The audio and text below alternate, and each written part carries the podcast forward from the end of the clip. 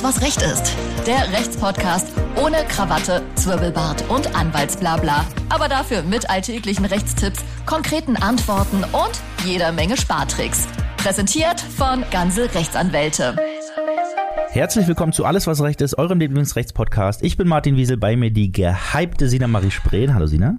Hallo Martin. Und ebenfalls wieder dabei unser Juristen-Allrounder Dr. Tim Horacek. Guten Tag. Hallo Tim. Ähm, Tim, folgende Information für dich. Ja. Und auch für dich, Sina. Im Jahr 2021 ist die Zahl der Wohnungseinbruchdiebstähle, ist ein langes Wort, bundesweit weiter gesunken und zwar um 27,7 Prozent auf äh, ungefähr 55.000 Fälle. Das hört sich tatsächlich gar nicht so viel an. Nee, im, in 2020 waren das noch 75.000 Fälle. Äh, Im Durchschnitt kamen im Jahr 2020 auf 100.000 Einwohner 90 Wohnungseinbrüche. Wer in Bayern lebt, hat übrigens das geringste Risiko, Einbruchsopfer zu werden. Und in keinem, Bundesan äh, in keinem anderen Bundesland sind die Fallzahlen auf die Einwohner umgerechnet so gering. Betrachtet, betracht, betrachtet man die Einbrüche pro 100 Einwohner, sind es die Städte Bremerhaven, Mülheim an der Ruhr und Bonn, äh, die das Ranking anführen. Und äh, da ich höchstpersönlich diese Zahlen vorher rausgesucht habe, Ja. ähm, ähm, wollte ich das gerne mal mit dir besprechen, nämlich das Thema Einbruch und wie man sich, wenn man diesem zum Opfer gefallen ist, denn äh, verhalten sollte. Ja. Und ähm, deshalb hier folgendes Szenario: Man kommt nach Hause, die Tür ist aufgebrochen, die Wohnung völlig auf den Kopf gestellt. Was mache ich? Bier trinken Hm. und sich erstmal entspannen, auf gar keinen Fall. Ähm, man sollte ganz, ganz dringend, weil man ja im Zweifel auch nicht weiß, ist da noch jemand da drin oder nicht, wie sagen, erstmal rausgehen wieder aus der Wohnung. Das hat allerdings nicht nur Selbstschutzgründe, äh, sondern auch Gründe der, der Spurenerhaltung und Spurensicherung. Das heißt, äh, die 110 wählen, äh, Polizei alarmieren und dann, wie gesagt, auf keinen Fall irgendwas am Tatort anfassen. Ähm, nicht nur, weil man sich dann selber verdächtig machen könnte, was natürlich Quatsch ist, wenn man in der Wohnung lebt. Es ist nicht schlimm, wenn eigene DNA und Fingerabdrücke gefunden werden, aber ähm, bestehende Spuren können so verschmiert und quasi übertatscht werden, Sina, ne? Also nicht immer direkt alles wieder dann probieren anzufassen und mit äh, deinen Fingerabdrücken, weil du sagst, das ist meine Wohnung, ne? Ja, und gleich wieder aufräumen, das kann ja keiner sehen, hier dieses Chaos. genau, es ist nicht schlimm. Und das Gute ist, wenn das unaufgeräumt aussieht, kann man der Polizei gleich sagen, das war der Einbrecher. Ja, ja. Ja. ähm, nein, also jetzt äh, zu, zurück zum Ernst. Äh, wenn die Spurensicherung dann kommt und wenn die ihre Arbeit verrichtet hat und aus der Wohnung wieder raus ist und gesagt hat, so jetzt sind wir auch durch und kommen nicht vielleicht in einer Stunde wieder, dann darf man anfangen aufzuräumen, weil dann sind die Spuren des Einbruchs gesichert und dann darf man die auch beseitigen.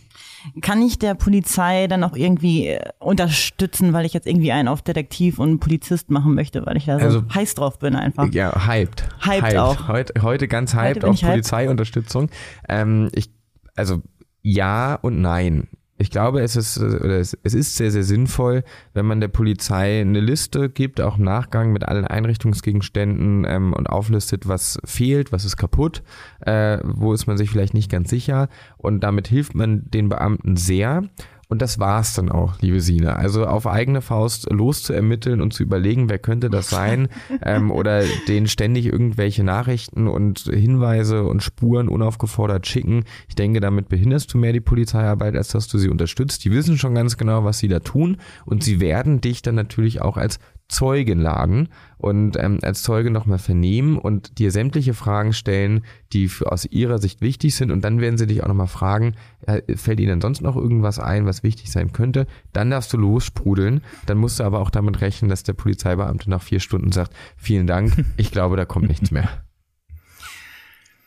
Jetzt kommt es ja ab und zu vor, dass ich mal aus dem Haus gehe und meine Kreditkarten nicht alle mitnehme, weil ich sie Ja. gegebenenfalls nicht alle verlieren möchte. Kreditkarten? Hast Ja, du mehrere? alle, alle. Na, alle, ja, die schwarzen, die Platin, die weiß der Kuckuck.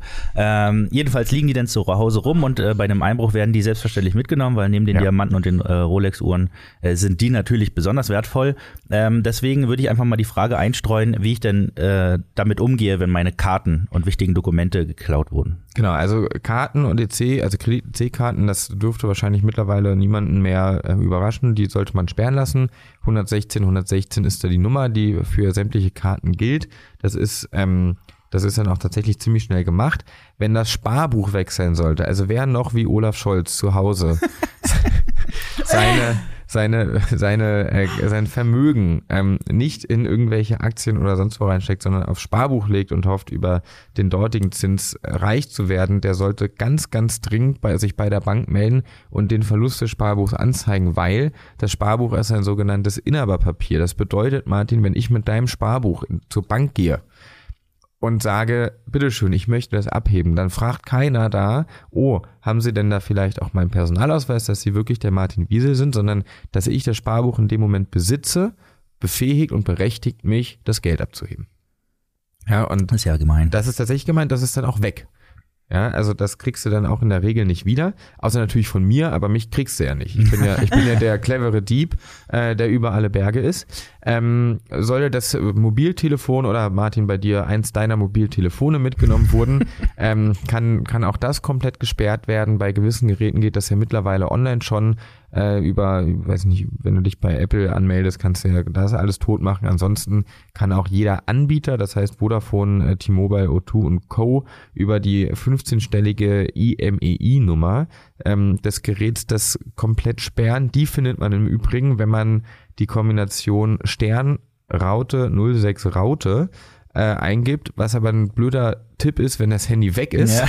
Deswegen kauft man da Ja, man, man kann, also es ist ja ein Tipp für vorher jetzt. Es Also ist ein Tipp jeder, der das vorher. hört, gibt einmal kurz die, äh, diese, diese Kombination ein und schreibt sich das auf. Ja, exakt, genau. Und ähm, im Zweifel findet man, findet man diese IMEI-Nummer oder E-Mail-Nummer, ich weiß nicht, wie man sie richtig ausspricht, auch auf der äh, Verpackung, die ähm, mit dem Handy damals mitgeliefert wurde, so denn man sie noch hat. Äh, fehlt der Personalausweis, muss das gemeldet werden, sonst ist es eine Ordnungswidrigkeit.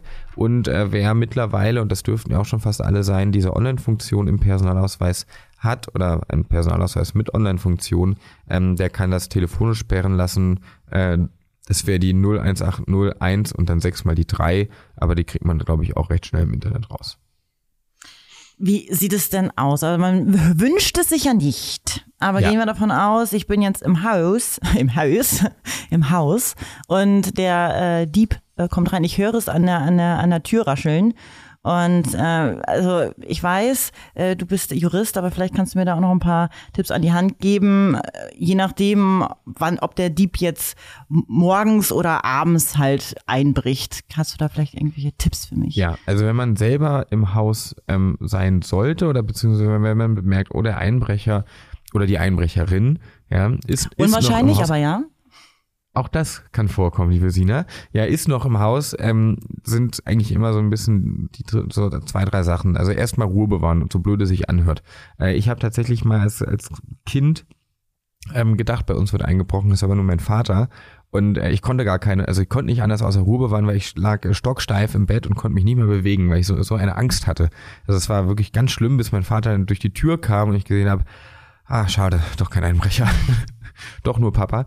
Ähm, nein, also Ruhe bewahren, Haus oder Wohnung nach Möglichkeit sofort verlassen und natürlich die, die Polizei verständigen. Und Martin, ich weiß, das wird dir schwer fallen, aber den Konflikt mit dem Einbrecher, sich in den Weg stellen, ihn probieren, kampfunfähig zu machen, festzuhalten, auch wenn das im Zweifel sogar noch über dein Festnahmerecht äh, ab, abgebildet werden könnte, sodass du dann nicht mehr strafbar werden würdest oder auch Notwehr, wenn er gerade an deine Sachen geht, darfst du ihm gerne eins auf die Nase hauen. Das sagt zumindest das Strafgesetzbuch.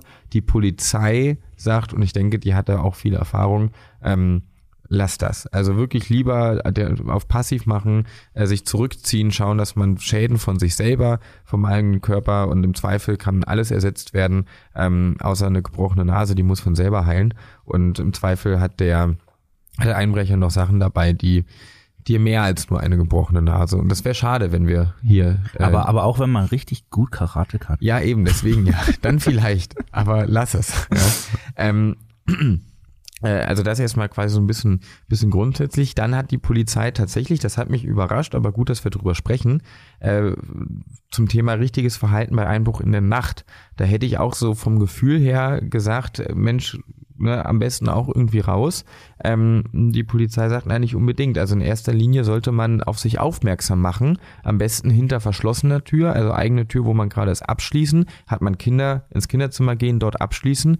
Dann Licht an, laut sein, aus dem Fenster um Hilfe schreien, äh, weil die Einbrecher das in der Regel in die, in die Flucht schlägt. Ähm, und bei, äh, ja, ne, bei, bei Einbruch vor Ort auch entsprechend, wenn möglich, aus dem Haus und sich ähm, ja, bemerkbar machen, Polizei immer übers Mobiltelefon anrufen und hoffen, dass die schnell kommen. Ähm, weißt du vielleicht zufällig, wann die meisten Einbrüche begangen werden? Ich würde ja meinen, äh, nachts, wenn es dunkel ist. Ja, und damit äh, unterliegst du einem deutschen Irrglauben. Das dachte ich mir. Das Also- dachte ich mir. Tatsächlich hat der Gesamtverband der deutschen Versicherungswirtschaft, jetzt kommt man, wird man sich fragen, warum denn das? Warum nicht die Polizei? Das kann ich hier sagen, weil der gibt das Geld raus, wenn eingebrochen wurde und ersetzt sämtliche Schäden. Und äh, der führt darüber Statistiken.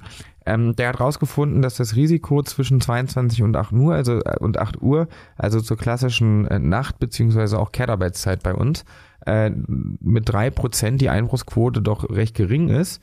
Ähm, ganz, ganz übel sieht's aus zwischen 10 und 20 Uhr. In der Zeit werden, also werden 70 Prozent aller Einbrüche verübt. Liegt allerdings auch daran, dass zwischen 10 und 20 Uhr, wen wundert's, die meisten nicht zu Hause sind und ähm, nachts, ich sag mal, auch als Einbrecher, wenn ich so vorgehen würde, man muss sich ja immer in die Rolle des, des Gegenübers versetzen, wäre ich, glaube ich, auch lieber bei Helligkeit in einem Haus oder einer Wohnung, wo niemand drin ist, als bei Dunkelheit in einem Haus oder einer Wohnung, wo was weiß ich, wie viele Personen gerade schlafen und ähm, vielleicht auch Martin, der alte Karate-Künstler. Mhm. So, wir haben jetzt äh, darüber gesprochen, wie sich ähm, Verbrecher verhalten und wie wir uns verhalten sollten, wenn es soweit ist. Aber jetzt lasst uns mal übers Geld reden, weil das ist nämlich natürlich auch Ja. eine wichtige Geschichte und zwar insbesondere ähm, äh, das ganze hin und her dann mit der Versicherung gegebenenfalls. Und deswegen erstmal vorab kann ich, kann ich noch was tun, um äh, vielleicht bei der Schadensregulierung noch ein Ass im Ärmel zu haben. Ja, also zunächst solltest du eine Hausratsversicherung abgeschlossen haben. Okay, check. Ähm, haben, das ist gut. Hm. Äh, damit bist du auch mit 77 Prozent bei wirklich den meisten Deutschen, aber immer noch ein Fünftel aller Haushalte, die ähm, keine solche Versicherung haben. Darüber sind auf jeden Fall deine ganzen Möbel, dein bewegliches Eigentum, aber auch Schäden an der Haustür, an Fenstern, also überall da, wo die Einbrecher reinkommen könnten, mitversichert. Äh, sollte man vielleicht auch bei dir, ich weiß nicht, ob du eine Garage hast, nee. dann musst du auch nicht reinschauen, ob die, ob die mitversichert ist, aber das ist auch regelmäßig der Fall. Und du hast nach so einem nach so einem Einbruch deiner Versicherung gegenüber auch eine Aufklärungsobliegenheit.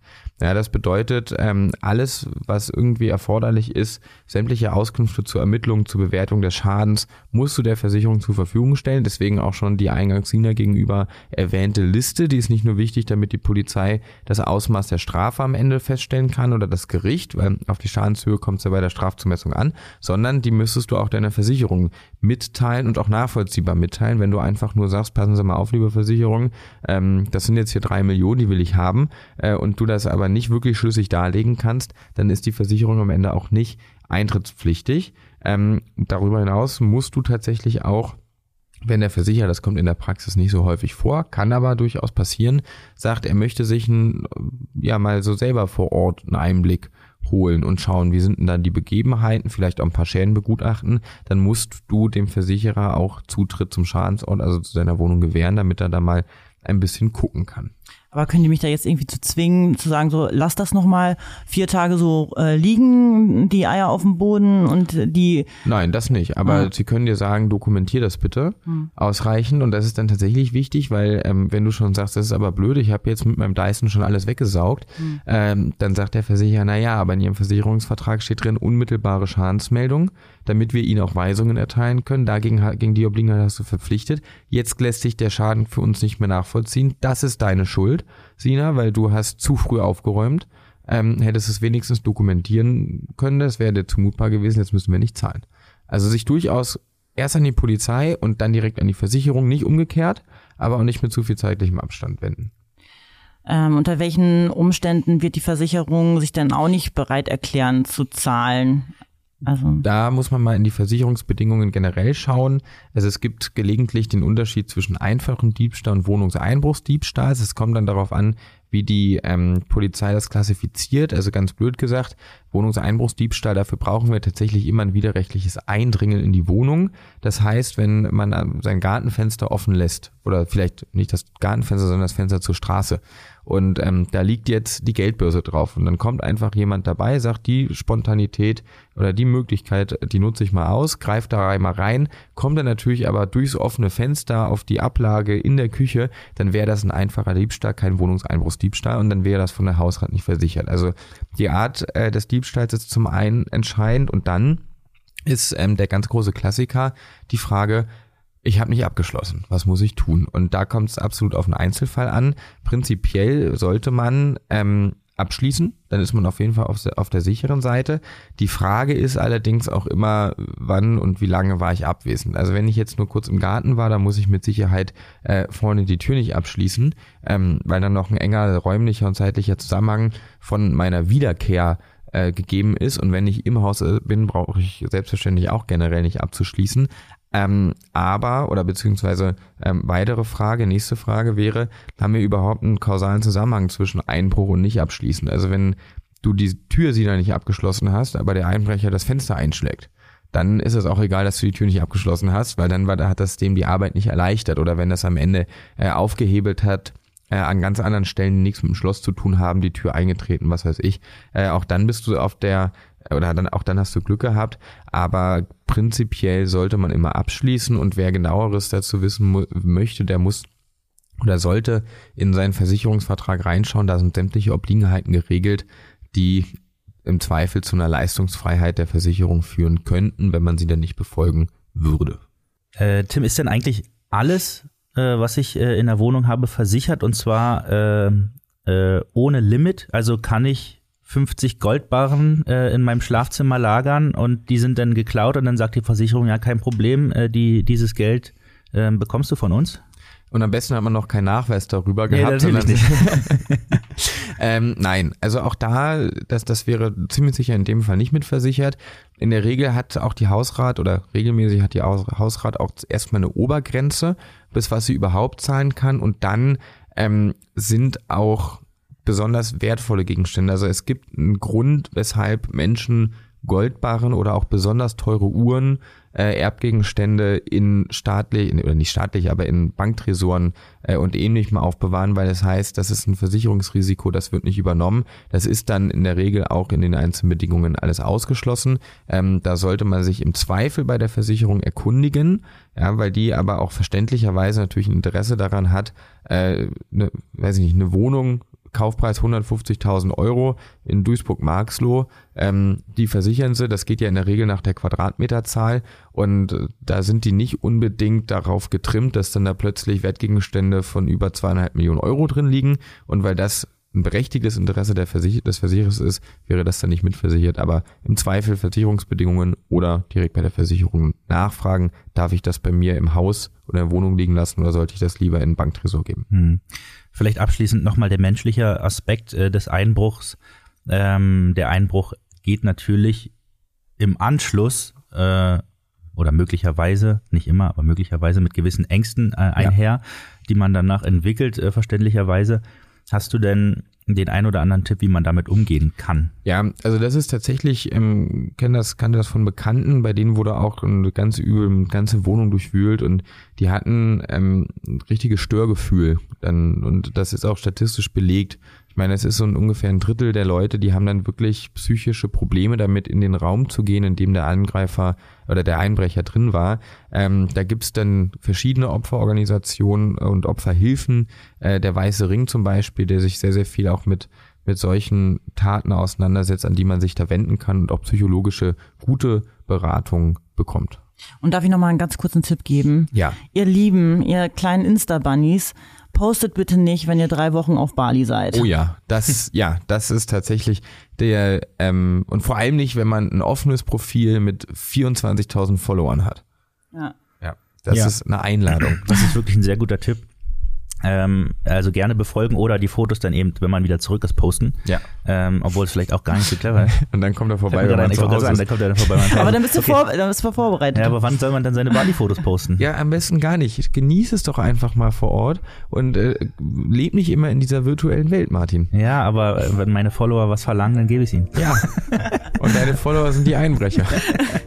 Alles klar. Äh, danke Gut. dir, Tim. Äh, gerne, gerne. Danke, Sina. Wir hören uns nächste Woche wieder. Äh, macht's gut, genießt den Sommer noch äh, solange er da ist. Und ähm, wenn es dann mal regnet oder kalt ist, geht auf www.ganze-rechtsanwälte.de. Und lasst euch euer Herz erwärmen. Genau so sieht's aus. Macht's gut. Tschüss. Ciao. Alles, was Recht ist. Der Rechtspodcast von Ganze Rechtsanwälte.